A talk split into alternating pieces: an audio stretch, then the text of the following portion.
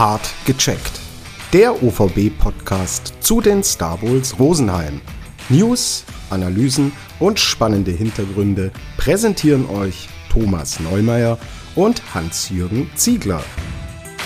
Servus beieinander, es wird wieder hart gecheckt. Herzlich willkommen zur 17. Ausgabe von Hart gecheckt, dem OVB Star Wars Podcast mit allem rund um die Star Wars Rosenheim in der DEL2 und heute noch mit viel mehr. Ähm, unser Aufzeichnungstag ist Mittwoch, der 3. Januar und diesmal geht es um die Spiele zum Jahreswechsel. Bei den Star Wars die Niederlage in Weißwasser, der Heimsieg gegen Krefeld und das 3 zu 4 in äh, Regensburg im neuen Jahr. Und alles dazu gibt's dann auch auf den Kanälen von OVB Media. Aber wie gesagt, diesmal geht's auch um viel mehr. Äh, wir schauen uns auch den Star Wars Nachwuchs an und wir schauen auf die jungen Talente, die jetzt nach oben streben und jetzt auch ein paar Spiele schon bei den Profis gemacht haben. Und äh, wir schauen auch auf die Karriere von einem Mann, der diese Spieler nach oben begleiten möchte. Und deshalb Servus und herzlich willkommen, Gerhard Unterlugau. Servus, grüß euch. Erst einmal dir und der ganzen Star Wars Belegschaft, Mannschaft, äh, Staff äh, und den Fans und unseren Zuhörern natürlich einmal ein gutes neues Jahr. Darf man, glaube ich, am 3. Januar noch sagen. Und äh, bei uns ist so üblich gehabt, äh, dass sich äh, der Gast mit äh, ein paar Sätzen nochmal kurz vorstellt und wir sind sehr gespannt. Ja, da möchte ich auch mal sagen, ein gutes Neues, gesund bleiben alle miteinander. Ja, ich bin äh, Gerhard Unterlugauer, 47 Jahre alt, komme aus Österreich, bin jetzt der neue Nachwuchsleiter von den Starpools und U20 Head Coach. Ja, habe selber ein bisschen Eishockey aktiv gespielt und bin jetzt echt äh, happy, dass ich da bin in Rosenheim und mit den jungen Spielern arbeiten kann und vor allem, wie man zurzeit sieht, dass die Entwicklung in die richtige Richtung geht und dass sich die Jungs äh, wirklich gut entwickeln und, und Spaß am Spiel haben und jetzt in der ersten hier und da beweisen können, was sie können. Da sind wir sehr drauf gespannt, das zu hören. Und ein bisschen Eishockey gespielt ist äh, eine reichliche Untertreibung, aber dazu kommen wir gleich nochmal später. Äh, Gerhard, wir steigen ein ins erste Drittel und das sind bei uns immer die Starting Six. Das sind sechs Entweder-Oder-Fragen, äh, die ich dir jetzt gern stelle und ich bin gespannt auf deine Antworten. Äh, Wörthersee oder Chiemsee? Wörthersee. Schlagschuss oder Schlenzer? Ach, Schlagschuss.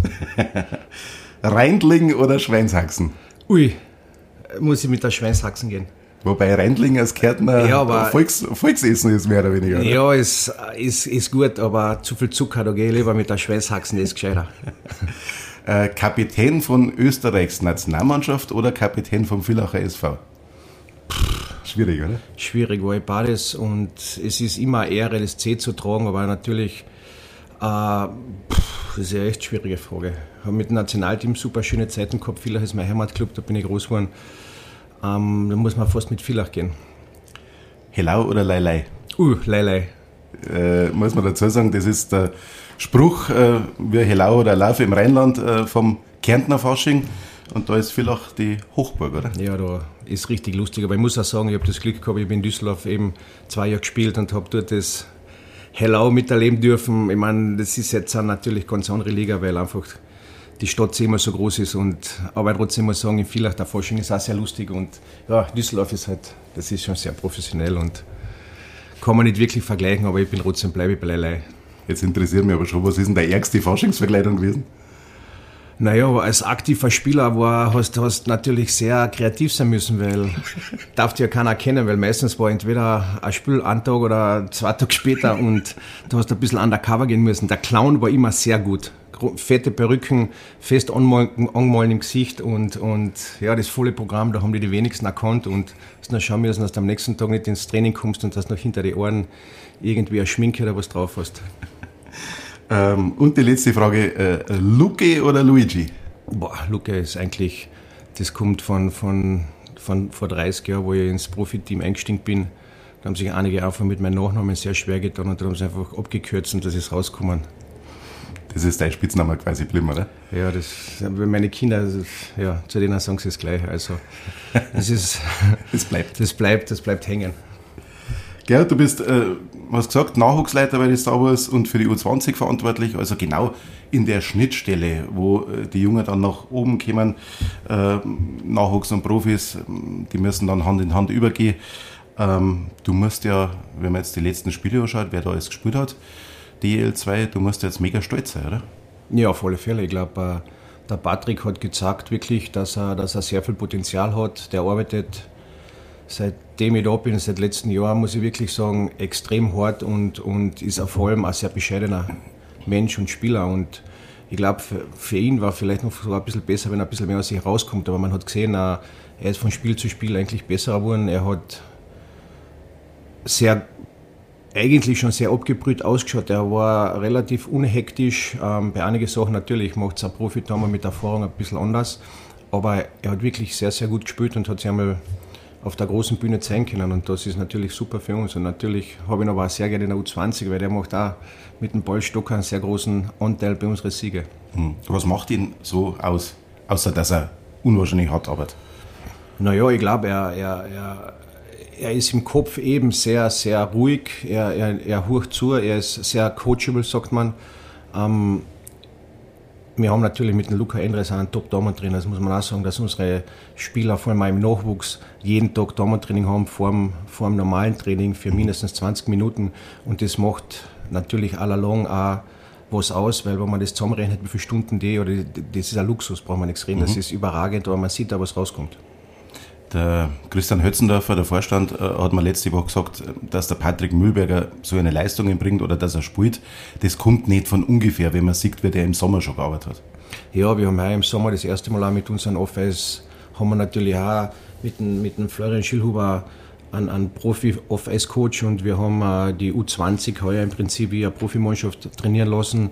Die haben Trainingspläne bekommen und, und waren eigentlich von Dienstag bis Samstag jeden Tag im Einsatz und, und haben ihre Trainingspläne abgearbeitet. Und man hat auch gesehen, nach dem Sommer, die Jungs haben mal angefangen ausschauen wie Eishockeyspieler. Die mhm. haben einmal Babyspeck weg, Muskel drauf und das ist natürlich ein, langer Weg, die sind alles noch jung, die haben, die haben viel Stress, die verbrennen viel mehr, da kommt die Schule, da kommt das Privatleben, da kommt unser Training. Ähm, da ist es oft auch schwierig, dass sie die Zeit haben, dass sie die Kalorien wieder reinkriegen. Deswegen sieht man auch im Winter, wie sie, wie sie das Gewicht verlieren. Das ist für uns extrem schwierig, da müssen wir aufpassen bei, bei vielen Trainingseinheiten, dass wir sie nicht komplett zerstören, weil einfach die Jungs ausgezehrt sind von den Tagen. Ich meine, die haben, also man überlegt, die gehen in der Früh um sieben aus dem Haus und, und gehen um acht auf Nacht vom Eis runter. Also da reden wir nicht von acht Stunden Tage, sondern der eigene Körper arbeitet ja auch noch, die wachsen noch und genau. so weiter. Und, und da muss man schon sagen, Respekt, was die Jungs da alles alles opfern, äh, um, um weiterzukommen. Aber man hat im Sommer und vor allem sie haben selber gesehen, dass was weitergeht und dass das harte Arbeiten doch was bringt. Mhm. Ein weiterer Spieler, der jetzt ein paar Einsätze schon gehabt hat, Kili Kühnhauser. Ähm, was sagt denn der Verteidiger und der Luga zum Verteidiger Kühnhauser? Na, der Kili hat, der Kili hat sicher schon der ist, glaube ich, einmal zur Zeit am weitesten von allen unseren 20 Spieler. Und man, das ist ja ein Grund, warum sie einen Vertrag gegeben haben in der DL2. Aber natürlich muss er noch viel lernen. Ähm, er braucht auch noch mehr Gewicht. Er braucht jetzt an, natürlich bekommt er jetzt an die Eiszeit, dass er die Erfahrung sammeln kann, die Fehler machen kann. Wobei in der jetzigen Situation braucht man eigentlich keine Fehler als, als Profi-Coach, weil du musst Spiele gewinnen. Aber ich glaube, deswegen ist es auch wichtig, dass er bei uns in der U20 spielt, dass er ein Beiting spielt, dass er sich einfach weiterentwickelt. Der wird noch Zeit brauchen, brauchen wir nichts diskutieren. Der ist so weit, dass er jetzt am Fixtod spielt, so weit ist er noch nicht, aber der ist auf einem sehr, sehr guten Weg und braucht noch ein, zwei gute Sommer und eben Spiele, Spiele, Spiele am Profilevel. Hm.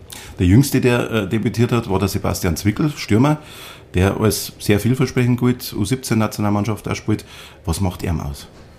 Ja, der Zwickel ist schon, ein, ist schon eigentlich sehr, sehr weit körperlich für sehr Alter. Der ist schon, was ist er, 1,85, 1,88. Das ist ein sehr dynamischer Eisläufer, spielt ein sehr aggressives Spiel, ist teilweise noch ein bisschen ich sage immer so ein Wild Cannon, überall und nirgends, aber hat auch brutale Nasen für die Chancen.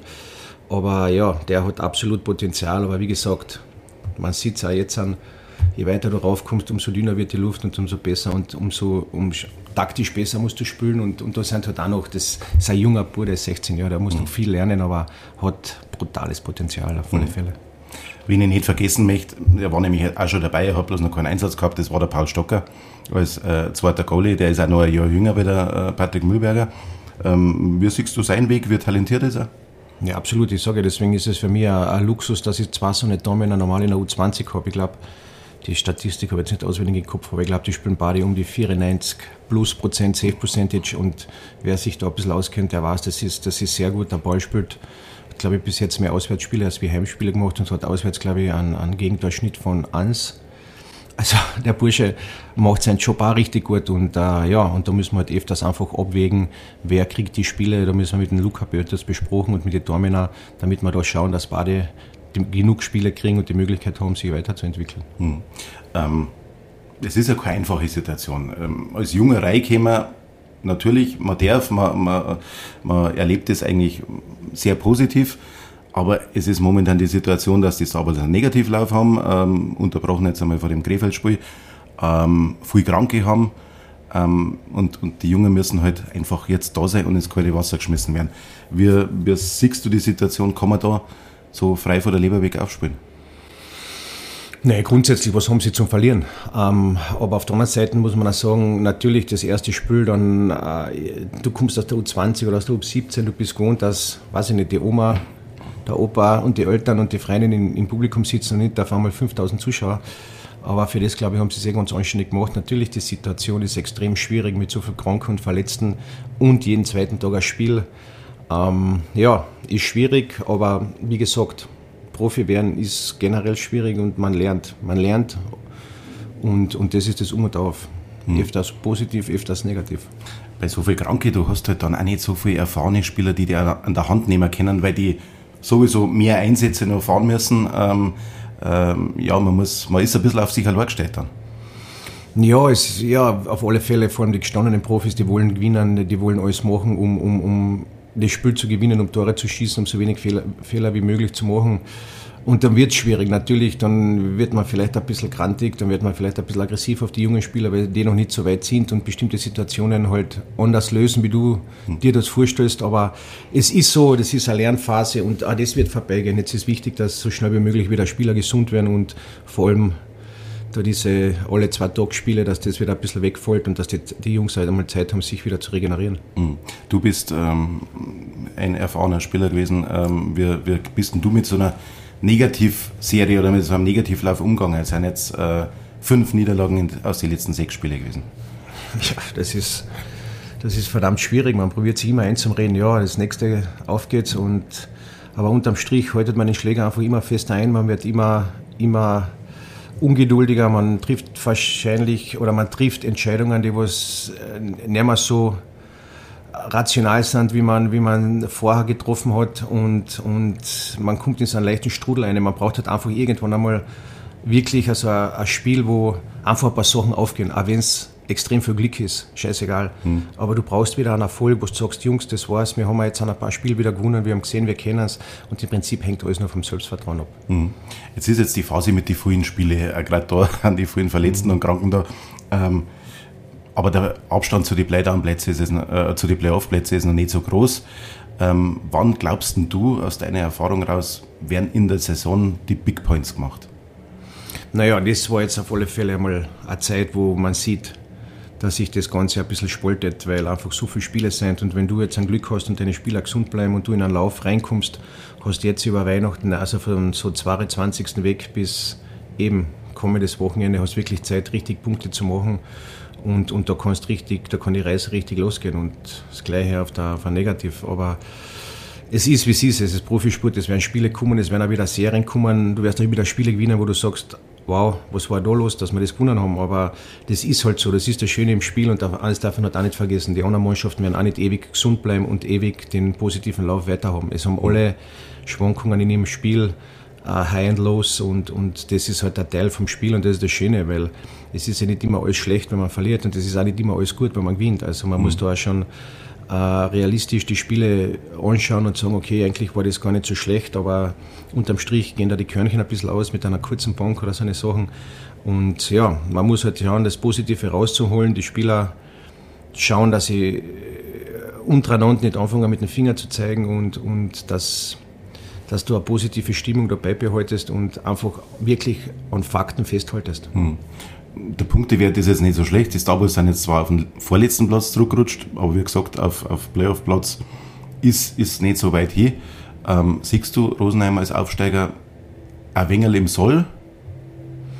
Naja, ich glaube, die Mannschaft ist gut und, und sie haben es auch bewiesen. Sie haben schon richtig, richtig gutes Eishockey gespielt, wo sie, wo sie gesund waren. Jetzt ist natürlich das Problem, wenn du jeden zweiten Tag spielst, haben halt einige Spieler extrem viel Eiszeit.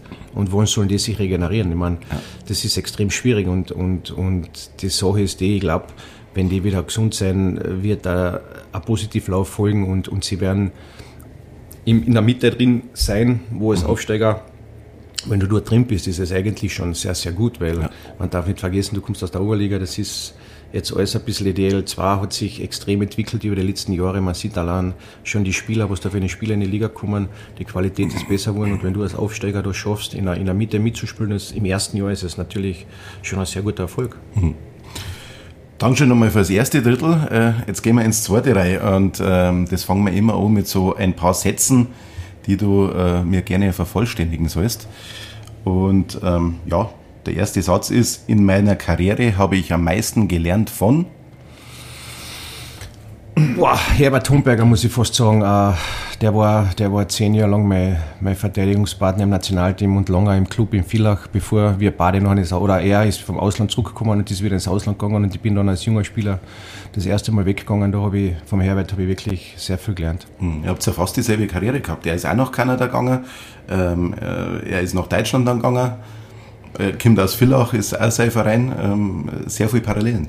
Ja, auf alle Fälle. Wie gesagt, ich habe mit, sein, mit seinem Bruder zusammengespielt, mit dem Martin, der ist, der ist ein, Jüng, ein Jahr jünger wie ich. Hat da in Nordamerika gespielt, war Draftpick, war, war in Oberhausen, den hat er mhm. gespielt.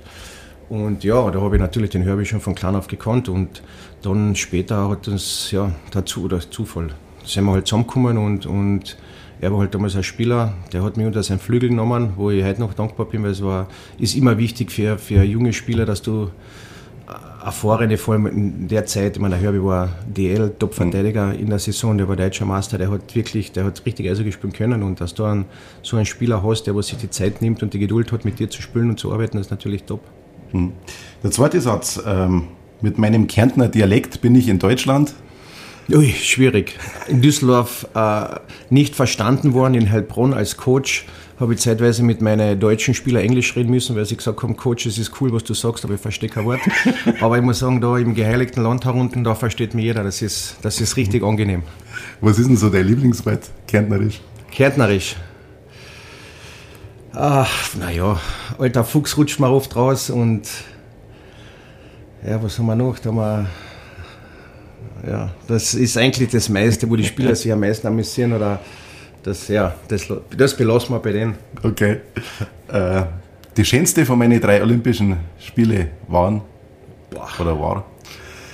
Das ist eine schwierige Frage, weil ich glaube, ich habe alle drei Spiele sehr genossen.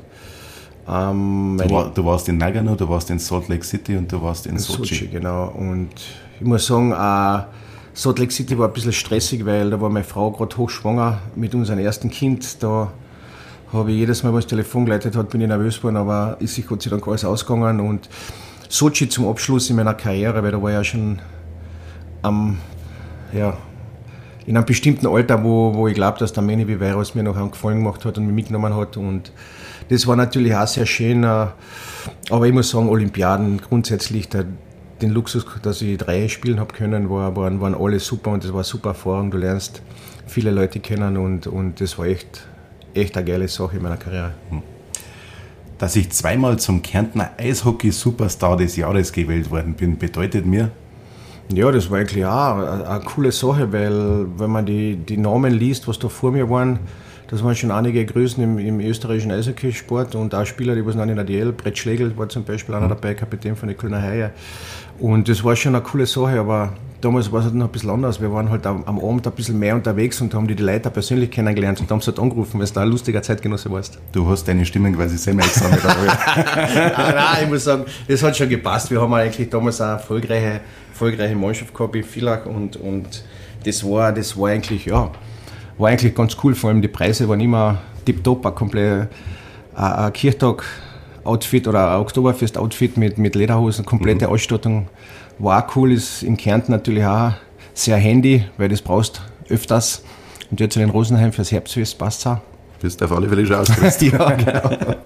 Und die letzte, äh, in den Derbys gegen Klagenfurt sind meine Emotionen. im Alter zurückgegangen, weil irgendwie die Emotionen aus dem Spiel rausgekommen sind, weil immer mehr Ausländer in die Liga gekommen sind mhm. und da hat es kein Derby mehr gegeben, weil einfach viel zu, viel zu wenig Villach gegen Klangfurter gespielt haben. Also Früher, meine, früher hat es dann schon geracht, Da hat es richtig geraschelt. Also das war Mord und Totschlag, was man jetzt im Nachhinein wirklich sagen muss, da waren Sachen dabei, wenn du das heute machst, hast du wahrscheinlich eine, Zivil, eine zivilrechtliche Klage.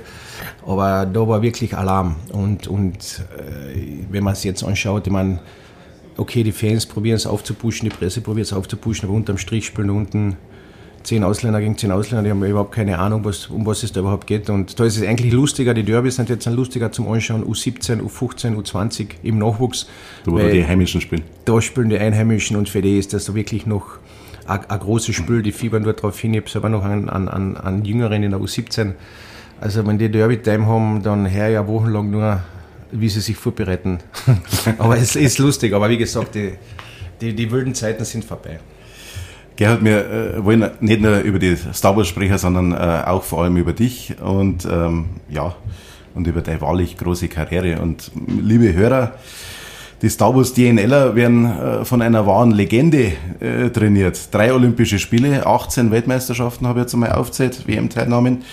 Und mit 244 Länderspielen Österreichs Rekordnationalspieler. Wie stolz machten dich die Bilanz so?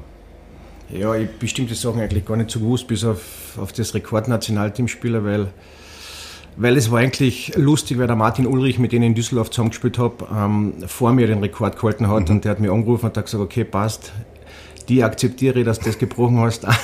Aber na, das war schön. Ich habe seinerzeit den Luxus gehabt, eben das Eishockey war anders. Ich habe halt mit 16 Jahren schon mal erste AWM gespielt damals waren andere Zeiten. Wenn mhm. du als junger Spieler gut Eislaufen hast können, dann war es ein bisschen einfacher, weil du hast davonlaufen können. Die haben dich nicht so schnell erwischt.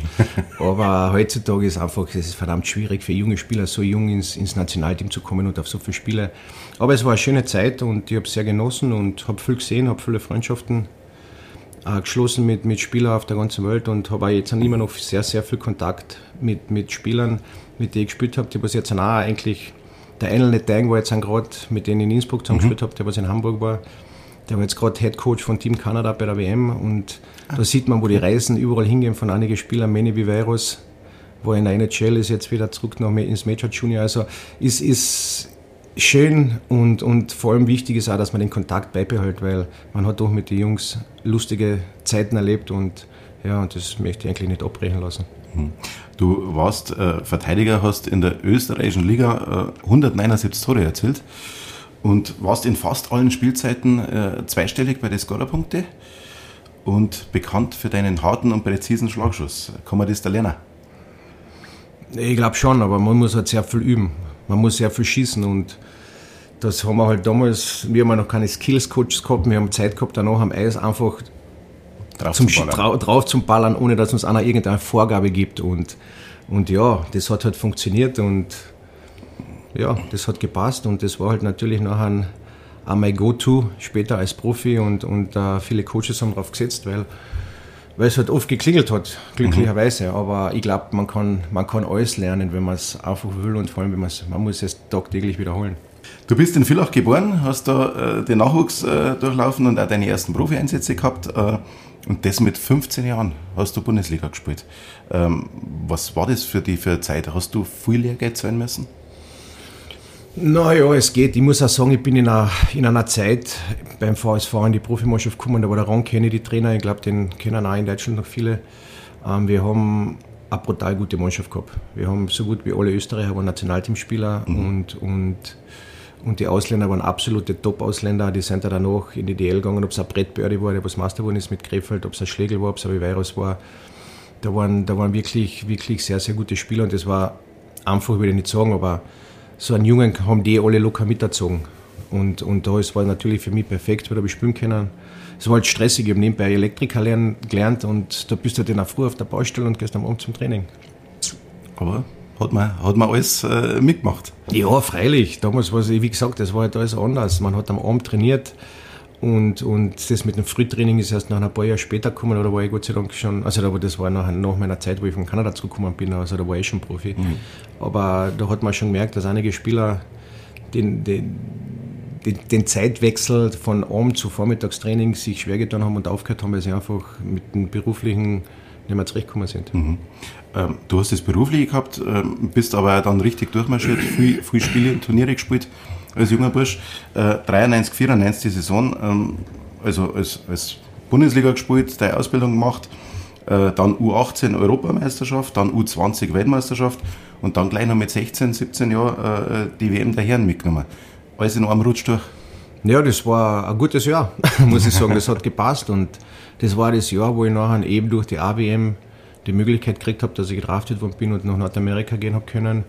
Und ja, und das war eigentlich so der Anfang von dem, von dem Ganzen. Mhm. Kanadische Juniorenliga bei den Brandon Wet Kings. Ähm, für einen Österreicher damals äh, schon noch ein bisschen eine Ausnahme, oder? Naja, es waren vor mir, glaube ich, der, der, der Herbie, der Homberger war drüben, der Dieter, der Kalt, der was in mhm. Mannheim und in Köln gespielt hat, der war ein bisschen drüben. Und der Martin Homberger und die sind wir so ungefähr zur gleichen Zeit drüber gegangen. Das war natürlich, da haben sie einmal geschaut, in Kanada, Österreich. Nicht mit Australien. Australien, wohl, wohl. Australien wir haben gedacht, wir haben keine Kier, sondern Kängurus. Das hat schon gestimmt. Aber wie gesagt, die waren halt damals auch noch ein bisschen einfacher gestrickte Burschen da drüben. Die haben auch gedacht, es gibt Kanada und die USA und Mexiko.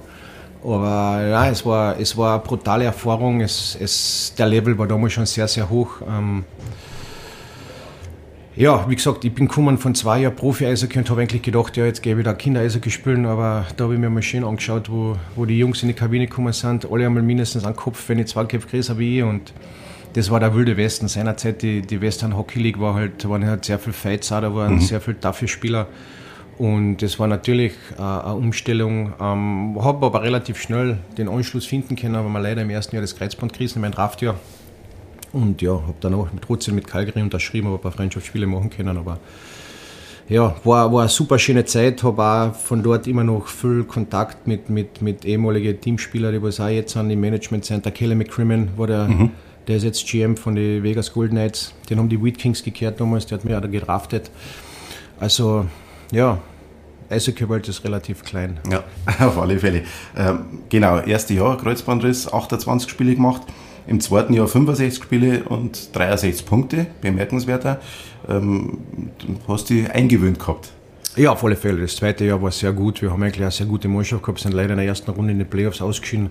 Das Jahr davor, muss man auch sagen, haben wir, haben wir die WHL gewonnen und, und waren beim Memorial Cup, wo ich leider zum Schluss noch mal spielen habe können, weil ich noch in der Reha war. Mhm. Und das Jahr darauf haben wir eigentlich auch eine sehr gute Mannschaft gehabt und schon wie gesagt, erste Runde ausscheiden, das war in den letzten Jahren als, als Juniorspieler hat das, hat das schon sehr wehgetan und ja, und dann war die Frage, gehst in die, Amer ah, in die damals American okay, in die, in die, in die IHL, mhm. hat es damals noch gegeben.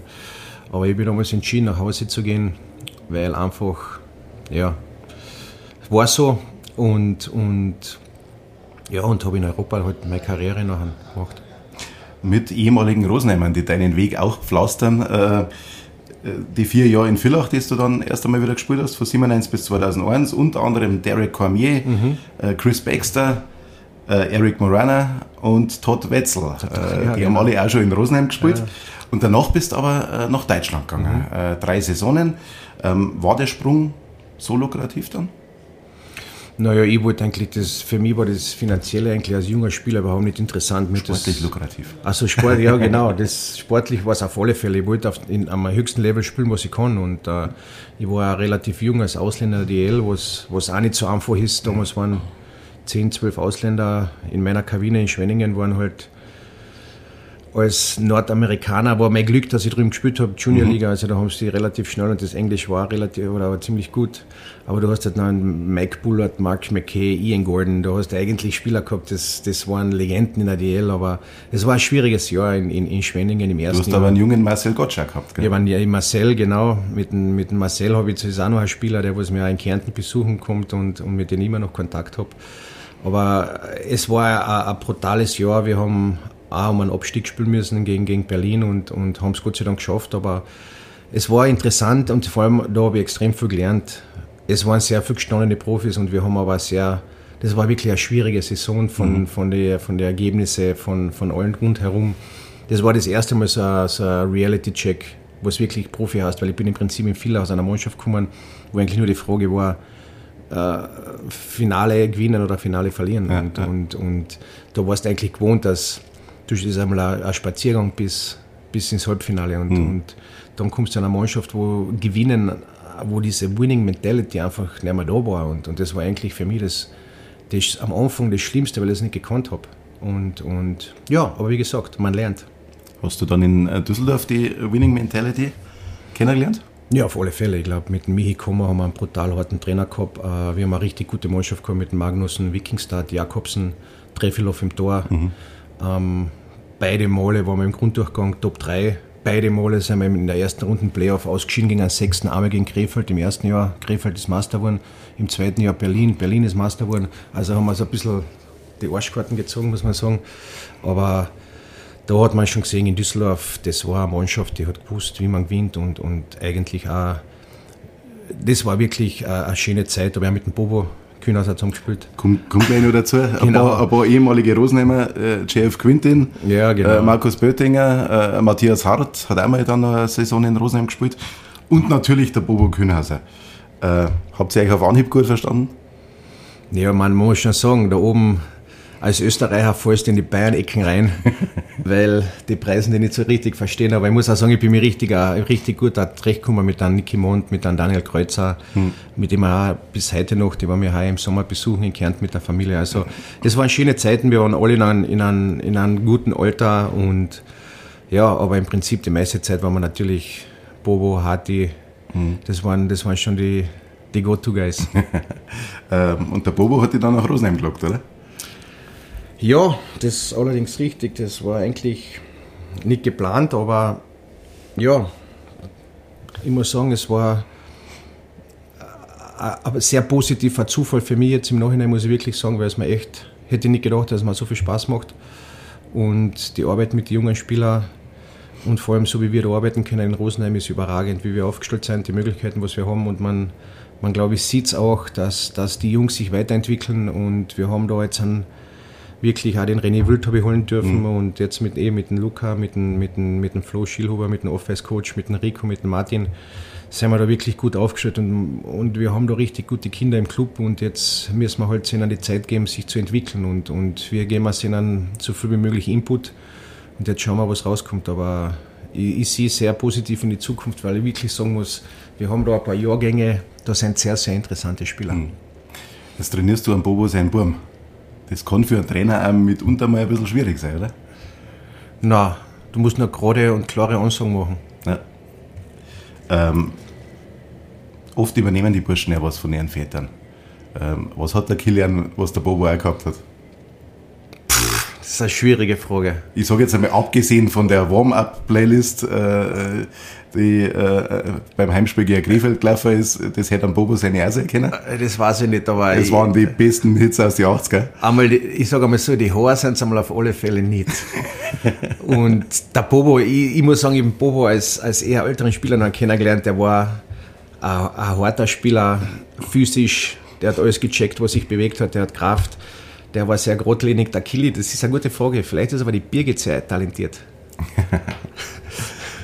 Ähm, wir bleiben bei deiner Karriere. Gehen wir nochmal kurz zurück. Ähm, von 2004 bis 2009 wirst du also aus Düsseldorf weggegangen bist, bist wieder nach Österreich.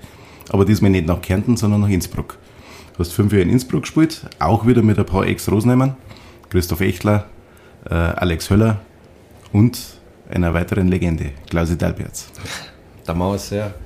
Ja, mit dem Klaus habe ich, hab ich ja lange im Nationalteam zusammengespielt und, und ja, das war Innsbruck, waren, waren sieben schöne Jahre mein erster Sohn ist bei den Schwaben auf die Welt gekommen und mein zweiter bei den Tiroler, also eine brutale Kombination, aber ja, war, Innsbruck war, war schön. Wir haben eine Zeit lang sehr gute Mannschaften gehabt, die wollten da was aufbauen.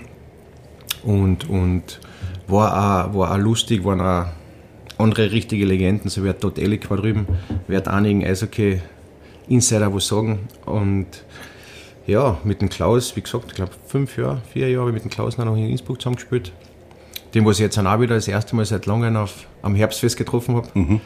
Beim Spiel ist er hin und wieder mal da? Nein, ich habe ihn letztes Jahr ihn einmal getroffen, weil sein Sohn spielt da Fußball. Genau. Und dann ist er im Büro vorbeigekommen auf einen Café, aber ja, war ein, Klaus war ja gestandener Damen da in Rosenheim. Ja.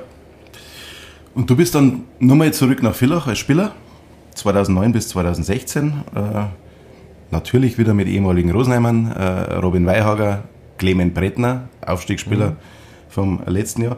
In der letzten Saison hast du dann äh, ein Schienbein gebrochen, sind das Moseband gerissen.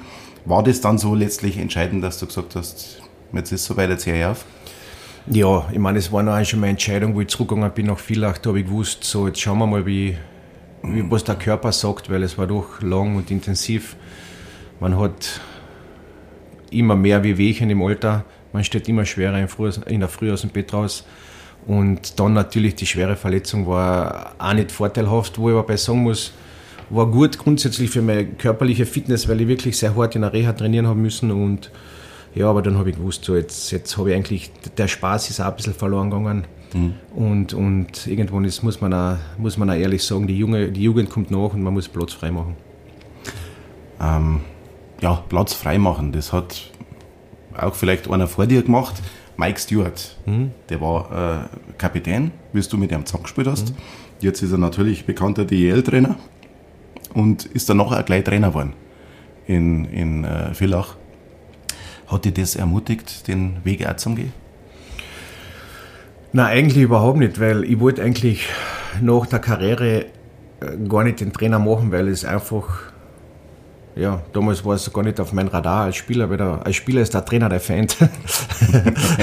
weil du machst keine Fehler, es ist immer der, der Trainer hat falsche Entscheidungen getroffen, hat dich auf die falsche Position gestellt, falsche Taktik vorgegeben, du machst keine Fehler und irgendwann mit der Zeit, wo man älter, älter wird und, und bestimmte Sachen sieht und vielleicht auch von einer anderen Perspektive die, die Sache sieht, äh, kommt man drauf, dass, dass das eigentlich schon eine coole Sache ist. Und wir in Österreich, muss ich auch sagen, haben vom Verband diese A-Lizenz. Die mhm. haben so eine, so eine 25-köpfige Truppen zusammengestellt. Du hast bestimmte Länderspiele haben müssen und, mhm. und dann haben wir die A-Ausbildung, also die A-Lizenz gemacht. Da war der Christoph Brandner dabei, der, der Reinhard Divis, mhm. das da waren, da, da waren halt viele ehemalige österreichische Nationalteamspieler dabei und das habe ich halt auch gemacht.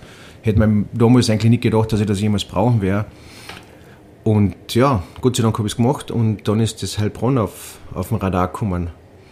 Über, über einen ehemaligen Rosenheimer, über den Patrick Vogel. Mhm der war dort der Kapitän und, und die haben keinen Assistant Coach gehabt und dann hat er mich angerufen und hat gesagt, der Fabi Dahlem, auch Rosenheimer, Rosenheimer. ist halt alleine und das ist halt, das geht halt auf dem mhm. Profiniveau geht das einmal nicht mehr. Und da bin ich zum Hospitieren kommen will. Und so ist das nachher mit dem Coachen gekommen. Mhm. Heilbronn. Mhm. Wie oft hast du denn schon entschuldigen müssen, dass du Rosenheim damals in Richtung Abstieg gebracht hast? Ich probiere das eigentlich zu vertuschen. Die meisten wissen das gar nicht, dass ich da dort war. Aber ja, für uns war es, für mich als junger Coach, ich bin da eigentlich ins kalte Wasser geschmissen worden und habe extrem viel Vertrauen gekriegt vom, vom Vorstand und vor allem vom Attila Ehren in, ja. in, in Heilbronn, dass er, dass, dass er, dass er einen, einen, jungen Typen, der was seit drei Monaten coacht, eine Mannschaft übergibt und in die Pläne schickt. Und ja, unterm Strich, die Jungs haben wieder Spaß am Eishockey gehabt und wir haben Glück gehabt. Rosenheim, glaube ich, hat verletzt, keine Ahnung. Mhm. Jedenfalls haben wir Rosenheim in der ersten Runde geschlagen. Eigentlich schuld ist der Pucci.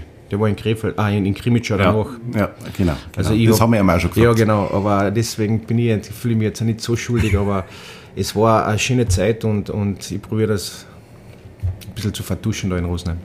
War das auch das Spiel, das wo nach Mitternacht geendet hat? In? In Rosenheim? war nämlich in der Serie war ein Spiel, das, das nach Mitternacht äh, durch äh, dritte, dritte Verlängerung. Ja, ich weiß nicht mehr, ob es Heilbronn oder Grimmitschau war. Das, ich kann, ja, okay.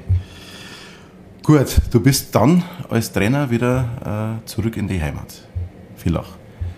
Äh, danach warst du Manager dort, aber es waren, glaube ich, unruhigere Zeiten wie zu deiner Zeit als Spieler, oder? Ja, absolut. Man muss sagen, äh, ich bin, ich habe das Jahr danach nochmal in Heilbronn unterschrieben, habe dann sind wir mit Heilbronn das erste Mal in die Playoffs gekommen, habe natürlich äh, oder habe ein Angebot von Heilbronn gekriegt, aber ich war allein in Heilbronn. Mhm. Das muss man schon sagen, das ist jetzt nicht so wie Rosenheim, das sind keine 250 Kilometer nach Villach, sondern das ist für mehr die Kinder und die Frau. Die Frau hat gesagt, zwölf Jahre Vagabund ist genug, äh, sie geht nicht mehr mit, ich soll mhm. gern. Aber das war wie einfach äh, zu weit weg und da habe ich entschieden, eben nach Villach zu gehen, habe in Villach eine Mannschaft übernommen oder gleichzeitig als Manager einen Club übernommen, der was kurz vor dem Bankrott war und eigentlich der Vorstand ganz andere Pläne gehabt hat, wie was unterm Strich dann rausgekommen ist, weil ja. einfach die ganze Situation schwierig war. Und ja, aber wie gesagt, man muss, man lernt dort auch sehr viel oder, man, oder ich habe da auch sehr viel gelernt. Und ja, wir haben aber nachher in Villach Schritt für Schritt die Mannschaft wieder in eine Richtung bringen können, Gott sei Dank, dass sich das alles wieder erfangen hat. Und jetzt sind, stehen sie eh wieder relativ ordentlich da, spielen, spielen gutes Eishockey, mhm. aber es waren, es waren wilde, wilde Tage in Villach, ja. Und wie sich die Zeiten auch geändert haben, ich meine, äh, damals da noch geschimpft haben, weil halt in der Saison das vielleicht nicht funktioniert hat, aber du hast ja auch Spieler geholt, die jetzt zum Beispiel in der DEL, Gudlewskis, Torwart in Bremerhaven, die richtig aufzahlen. Na richtig, einen Kosmatschuk geholt, der spielt jetzt in der KHL.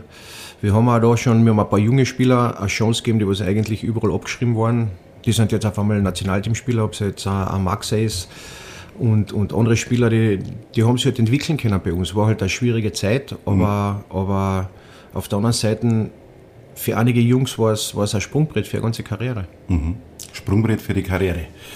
Äh, bleiben wir beim Thema. Ähm, du hast dann die Anfrage von Bobo gekriegt, erste Mal Nachwuchs.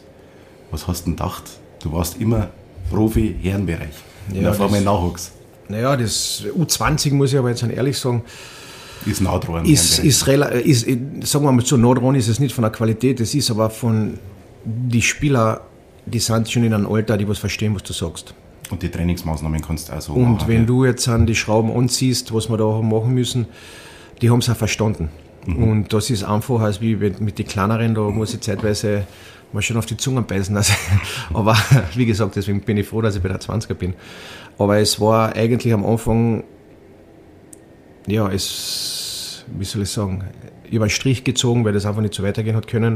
Mhm. Wir haben das ein bisschen alles umstrukturiert, die Trainingspläne, die die Trainingsbeteiligung. Wir haben uns einfach einmal klar und offen unterhalten müssen, wo wollen wir hin in einer U20, wo im Breitensport, wo im Profisport. Und ich glaube, die Spieler haben das, einige Spieler haben das auch verstanden. Und jetzt muss ich sagen, jetzt, jetzt trainieren wir auf einem sehr, sehr guten Niveau, aber durch die Bank.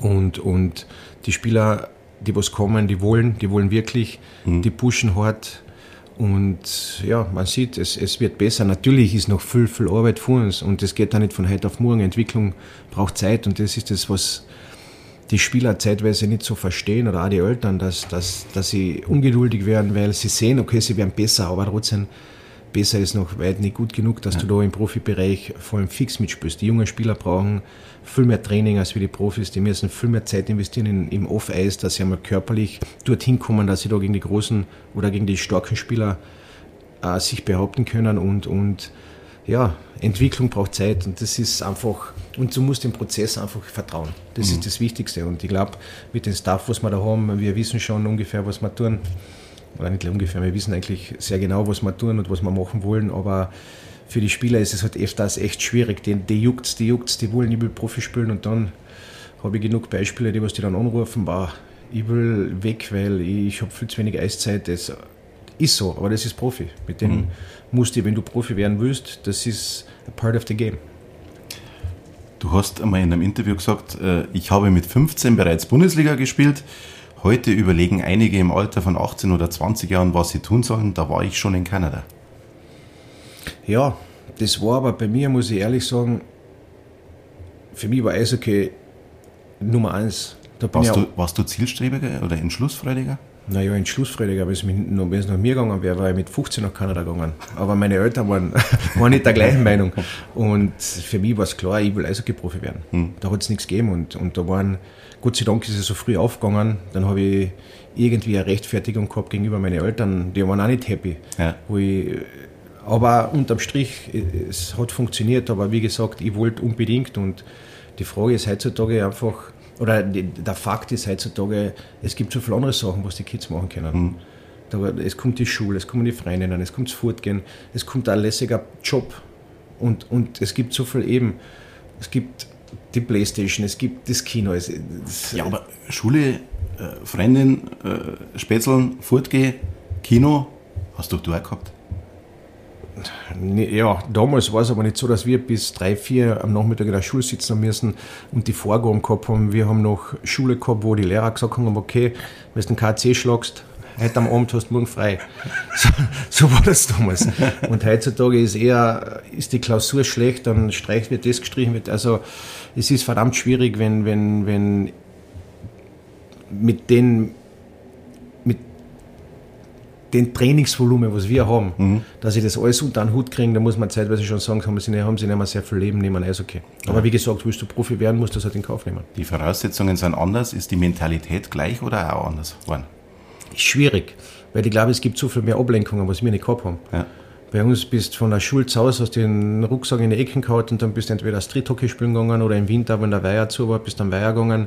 Im Sommer Fußball spielen heutzutage. Ich meine, ich sehe selber, ich habe selber Kinder daheim, wobei einer Profi spielt und der andere auch U17 und macht da leer, aber trotzdem, die kommen zu Hause und, und wenn sie die Playstation ist halt ein Faktor für alle und sie mhm. sind dann alle online mit den Headsets drauf. Die Zeiten haben sich geändert, aber wie gesagt, das wird sich in, das wird in 20 Jahren anders sein besser oder? Mh. Hm? Keine Ahnung, das werden wir sehen, aber es wird nicht gleich sein wie jetzt. Ja. Das Gleiche ist, ist, es ist jetzt nicht so, wie es bei uns war. Und das ist halt bei vielen alten Spielern, wo ich sage, ja, in unserer Zeit, ja, Mariana, in unserer Zeit, das ist Vergangenheit. Jetzt ist es, wie es ist, und wir müssen das Beste daraus machen und, und schauen, dass wir die Kids abholen und sie dann so vernünftig wie möglich erklären, was es wirklich braucht und warum wir das machen. Das Warum und Weshalb, das hat es in unserer Zeit nicht gegeben. Mhm. Wenn der Trainer gesagt hat, das ist so, dann war das so. Und jetzt ist es halt anders, aber es ist auch okay so. Sie sollen nachfragen, sie sollen fragen, warum müssen wir das machen, warum machen wir das. Mhm. Und man kann auch das Spiel umdrehen. Ich, kann auch, ich frage auch sehr oft, warum und weshalb ich die Übung mache. Mhm. Dass ich anfange zu verstehen, warum wir das überhaupt machen. Dass wir sie nicht einfach nur tratzen wollen. Oder gerade weil uns, wenn wir lustig sind, dass wir die Übung machen. Also das ist schon, aber es ist auf der anderen Seite auch für uns fordernd als, als Coaches, dass wir, dass wir in unsere Trainingspläne oder unsere Trainingspläne, wir haben sechs Wochen Brackets, wo wir eigentlich arbeiten und, und dass, dass wir da Schwerpunkte drin haben, dass sie einmal mhm. verstehen, warum und weshalb. Und je mehr sie das verstehen, umso einfacher ist es auch im Training, dass das Training gut ist und funktioniert, weil sie sagen, aha, okay, deswegen machen wir es. Mhm. Warum und weshalb braucht äh, Rosenheimer DNL in der Hexenliga? Ja, das ist, eine, ja, das ist eine gute Frage. Auf der ersten, auf alle Fälle einmal, dass man vielleicht äh, ein Standort wieder wird, wo man Spieler aus ganz Deutschland herkriegt, Top-Spieler, aber auf der anderen Seite muss man auch sagen, wir spielen in unserer U20 mit fast nur Rosenheim oder sagen wir mal so in einem Umkreis von 30 Kilometern. Ja. Wir haben eine Handvoll Spieler, die was, oder eine Handvoll ist gar nicht richtig, wir haben drei Spieler, die was nicht von da sind und der Rest ist von da. Mhm. Und ich glaube einmal auch, wir sollten die Identität da nicht verlieren. Das heißt, jetzt an Biegen und Brechen in die DNL, DNL 1 zu kommen, ist jetzt die Frage, wenn du andere Clubs anschaust, ich will jetzt keine Namen sagen, in der DNL1, da spielen noch drei, vier Eingeborene, der Rest mhm. ist zugrast. Ähm, Frage, ist das die Kultur des Clubs, willst du das, willst du das sein, willst du das darstellen? Naja, ist die Frage, hast du einen schlechten Jahrgang, was machst Hast du hast überhaupt den Platz, bist keine Akademie, hast du Plätze für 15 Spieler, die was tust, wo sie wohnen, das ganze Umfeld, die Infrastruktur, schaffst du das. Ich bin der Meinung, wir müssen mal auf alle Fälle in die Richtung die Allianz tendieren. Was dann heuer passiert, ist die Frage.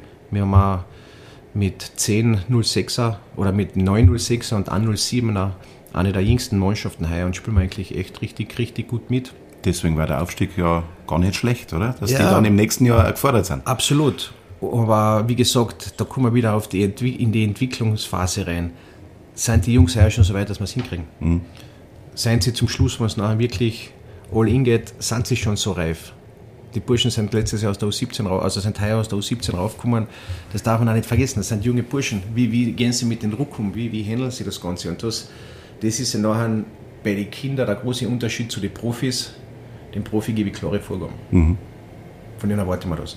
Wenn er nicht funktioniert, wird er ausgetauscht. Ist so. Bei den Kindern ist, wir wollen sie besser machen. Scheitern sie, sie scheitern nicht, sie haben was gelernt.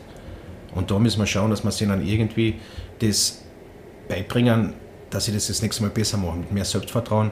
Wir sind ja zurzeit auf einem richtigen Weg, aber ich will mir da gar nicht so festlegen, auf, auf wo geht das Ziel unbedingt hin. Für mich ist das Ziel die Entwicklung der Spieler und ich hoffe, dass wir so viel wie möglich Spieler in einen Profibetrieb reinbekommen. Und, und das, glaube ich, muss das, das, das das Hauptziel sein von, von uns in der Nachwuchsentwicklung, dass wir Spieler entwickeln, die das Profi-Level spielen können. Mhm. Ob das jetzt DNL 1 ist, man hat gesehen, wir, wir, jetzt spielt Mannheim, Kauf Bayern, die waren da, die waren Master letztes Jahr in der DNL 1 und der andere war Halbfinale ja. und die spielen jetzt bei uns. Äh, die Frage ist, so weit weg bist du nicht, aber auf der anderen Seite bist gewillt, deine Mannschaft so umzubauen, dass du das alles schaffst. Dann vielleicht in einem Jahr musst, oder in zwei Jahren, wenn du Jahrgang nicht hast, mhm. oder, oder ein Spieler weggehen, was dann in musst, Deutschland. Dann musst du wieder zuholen. Genau, da musst du ja. zuholen. Die Frage ist, was kann man bieten? Und das ist alles zusammen eine ganz, ganz eine schwierige Situation. Wobei, wie gesagt, die Mannschaft, was wir jetzt haben, gefällt mir gut und wir sind mal auf einem guten Weg. Aber wie gesagt, Kaffeesud lesen kann keiner wirklich. Wollen Thomas auf alle Fälle. Aber unterm Strich ist das Wichtigste, dass wir die Spieler weiterbringen. Interessante Einblicke unserem zweiten Drittel vom Gespräch. Wir gehen jetzt ins Abschlussdrittel. Und ähm, ja, du hast jetzt nicht bloß mit jungen Spielern zum Tor, sondern du hast das kurz angesprochen, deine zwei Burschen äh, daheim, äh, die spielen auch Eishockey. Der Neil ist 21, Jamie Lee 16. Jetzt einmal Hand aufs Herz. Äh, bei welchen Hockeyspielern oder Filmstars hast du die Namen dir rausgesucht? Das, da war, glaubst du aber selber nicht, dass das meine Entscheidung war. ich, hätte jetzt, ich hätte jetzt eine Vermutung gehabt. Jamie wegen Jamie Masters, der einen Fehler gespielt hat. Der hat einen Fehler gespielt. Nein, das, das waren die Entscheidungen meiner Frau und das waren Tatsachen-Entscheidungen.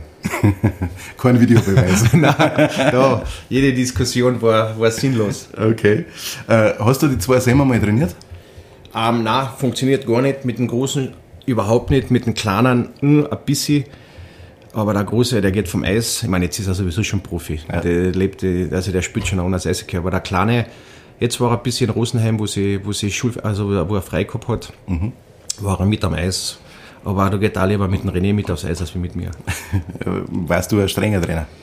Gegenüber die Burschen? Nein, das, nein, überhaupt nicht. Aber ich bin generell relativ streng. Aber, aber ich glaube einfach, dass die das nicht wollen und, und glauben vielleicht, dass, keine Ahnung, die Diskussion haben wir auch noch nicht geführt, weil der gehen sie auch sehr, sehr schnell aus dem Weg. Ja. Deswegen habe ich gesagt, dann trainiert halt mit den anderen. Passt mhm. auch. Mit dem René alles gut. Perfekt. Ähm, der Nil hat in Villach angefangen mhm. und ist dann nach Klagenfurt gegangen. Was, was, was soll denn das? Ja, das ist ganz einfach. Der KC hat ein sehr, sehr gutes Nachwuchsprogramm. Ja. Das, wird, das, das hat der Dieter Kalt seinerzeit angefangen mit, mit dem Farmteam und mit dem ganzen Nachwuchsprogramm vor, boah, das ist jetzt auch schon ewig lang her, über zehn Jahre. Und jetzt in den letzten Jahren macht das der Marco, ah, der Marco Kasper, der Peter Kasper von Marco Kasper, mhm. der Nummer 8 gedraftet von Detroit worden ist vor zwei Jahren, der Papa. Und die haben so ein, so ein U18 Travel Team. Und das ist richtig, richtig gut. Der, der hat eine sehr, sehr gute Mannschaft, hat natürlich ein paar slowenische Spieler, mhm. hat jetzt natürlich den Zugang zu sehr vielen österreichischen guten Spielern, die was da dieses Travel-Team, äh, den Travel-Team beitreten wollen, weil die fliegen zweimal im Jahr meistens nach Schweden und spielen gegen die Top-Mannschaften. Das heißt, sie haben um die 10, 15 extra Spiele auf sehr, sehr hohem Niveau. Mhm. Ähm, spielen in der, in der, in der österreichischen 18 International League. Das heißt, das sind die Ungarn, die was jetzt auch einen großen Schritt nach vor machen, weil ja. die wirklich Geld in die Hand nehmen und jetzt haben sie schon drei Akademien. Mhm. Die, da sind auch sehr, da ist das Niveau einfach sehr, sehr gut und, und da wird sehr gut gearbeitet und dann haben wir wieder einmal gesagt, die Entwicklung wird wahrscheinlich für ihn dort besser sein als wie in Villach. Und am Anfang war es ein bisschen mühsam, weil du ihn jeden Tag nach Klangfurt führen musst. Aber dann hat er nachher das Alps-Team geschafft und, ja. und das war für ihn, für seine Karriere eigentlich gut, weil er schon mit, mit 18 Jahren gegen Erwachsene spielen hat können. Die Alps ist ein bisschen unter der Oberliga. Ja, er spielt in Zell am See jetzt, mhm, glaube ich. Genau. Aber es hat keinen Wickel gegeben, wie der Bub nach äh, Klagenfurt gegangen ist. Naja, einige haben schon ein bisschen blöd geschaut, aber wie gesagt, das ist ja alles schön und gut, aber es geht um die Entwicklung. Es geht um die Entwicklung vom Bum und der hat gesagt, er will dorthin und unterm Strich war seine Entscheidung, das war nicht meine Entscheidung. Wenn er mhm. sagt na, dann ist na und wenn er sagt ja, dann unterstützt man ihn halt. Mhm. Der Jüngere spielt noch in Villach, ist ja. äh, U17, 16 Jahre, oder? Der ist 100% Villach. also, da kommt gar nicht in Frage, Nein, da kommt die, die, die, Diskussion kommt gar nicht auf. Oh, äh, Gibt es dann einen Hagel zwischen denen zwei, wenn es beieinander sind? Nein, nicht zwischen wirklich. Nein, nicht Nein. wirklich. Gut. Äh, was sagst du äh, deine Jungs äh, so? Was gibst du ihnen mit auf den Weg? Ich, ehrlich gesagt, ich halte mich extrem raus. Weil ich glaube, es muss jeder selber lernen und das, was ich ihnen sage, das ist ja eigentlich mein Blickpunkt von der Sache und ich, ich sehe halt Sachen anders wie sie und, und wieso sollen sie das? Sie sollen probieren. Mhm. Was ich ihnen sage, als Vater ist sowieso meistens Schwachsinn, aber und, und das, was ich im Eishockey sage, jeder ist ein eigener Spieler. Ich kann es ihnen nicht sagen, mach das. weil es ich so gemacht hätte oder weil, weil ich so gemacht habe, ja. sondern er macht es halt anders. Mhm. Weil er muss, sein, er muss den Weg finden, der was für ihn am besten ist. Und zeitweise natürlich fragt er mich, kannst du ein paar Clips anschauen, was da und da und da. Natürlich gebe ich noch einen Input, aber die meiste Zeit halte ich mich eigentlich komplett raus, weil ich will da nicht, dass, dass ich seine Sachen sagen und denen Sachen probieren, was vielleicht gar nicht in sein System reinpasst. Mhm. Dass ich was gibst du deinen Spieler mit auf den Weg, wenn sie jetzt in der DL2 oder auch in der Oberliga in, in Peiting mit der Förderlizenz spielen? Getraut sich. Einfach mutig sein. Mutig sein, fit sind sie, durch die Bank, das heißt, marschieren können sie. Und, und die restliche Zeit ist, wenn du oben spielst als junger Spieler, ist es einfach getraut. Mhm. Mach nicht die Alibi-Plays, sondern mach eine richtige Entscheidung. Du weißt, die, die, wissen schon, was ist richtig, was ist falsch. Zeitweise führen sie sich nicht richtig aus, aber im Großen und Ganzen wissen sie schon und, und getraue dich einfach zum Spielen. Mhm. Und das wird der Profi mehr wertschätzen, als wie wenn du das Alibi Schippi-Schappi, Scheiben umschießen, das gescheiter probierst was und machst einen Fehler, okay, wird der Trainer zwar nicht happy sein, aber ein zweites Mal wirst du wahrscheinlich nicht mehr machen. Äh, wenn du jetzt die DL2 anschaust, du bist ja nicht so lange weg gewesen aus Heilbronn, das sind fünf Jahre. Mhm. Ähm, wie siehst du die Entwicklung von der Liga? Brutal. Es ist ja, es ist, es ist allein die Qualität an Spielern, was jetzt kommt, seit diesem Auf- und Abstieg, ist brutal. Es ist natürlich auch finanziell, ist was weitergegangen in der Liga, absolut. Mhm. Und, und man sieht da, was da für eine Spieler jetzt in der Liga spielen, auch Deutsche. Ähm, das Niveau ist sehr gut. Es, die Spieler sind alle viel athletischer geworden. Es ist viel professioneller geworden. Es ist gutes Eishockey, es ist wirklich gutes Eishockey. Hm. Wie ist der Schritt für einen jungen Spieler? Wie, wie wesentlich größer wird damals? Auf alle Fälle. Ich glaube, wo ich in Heilbronn war, haben wir mit Mannheim die Kooperation gehabt. Da sind ein paar Spieler aus Mannheim gekommen, aus der DNL. Hm. Die haben schon halbwegs ein bisschen mitgespielt. Also die hast du schon normal spielen lassen können. Jetzt ist der Schritt schon, schon brutal. Hm. Also jetzt, jetzt ist der Schritt wirklich brutal und ich glaube, dass dieser Schritt äh, mit der Oberliga, dass sie dort eben, Gott sei Dank haben wir die Kooperation mit Beiting, dass sie dort Spiele kriegen, dass, sie, dass der Level ein bisschen niedriger ist, wo sie aber trotzdem schon gegen physisch stärkere Spieler spielen als wieder DNL, glaube ich, ist, ist, ist ein guter Weg. Und ja, es ist nicht einfach, aber wie gesagt, die Möglichkeiten bestehen jetzt. Wir haben jetzt viele Spieler, die spielen DNL, die spielen Oberliga und jetzt auch ein bisschen DL2. Also die Kombination könnte zurzeit nicht besser sein für uns. Die Slauer spielen am Freitag bei den Selber Wölfen und haben am Sonntag ab 17 Uhr das Heimspiel gegen die Bietigheim Steelers, den momentan Tabellenletzten. Äh, alles zu den Spielen gibt es auf den Kanälen von UVB Media. Äh, Gerhard, wie schaut denn deine Vorhersage aus für die zwei Spiele? Ah, ich bin eigentlich sehr positiv gestimmt, weil ich glaube, äh, man sieht, sie haben extrem viele gute Phasen, zeitweise hier und da mal am Pulsen, aber das passiert einfach, weil du extrem viel Eiszeit hast, dann machst du halt hier und da Fehler, aber ich glaube, das sind absolut zwei Spiele, die was sie, die was sie gewinnen können.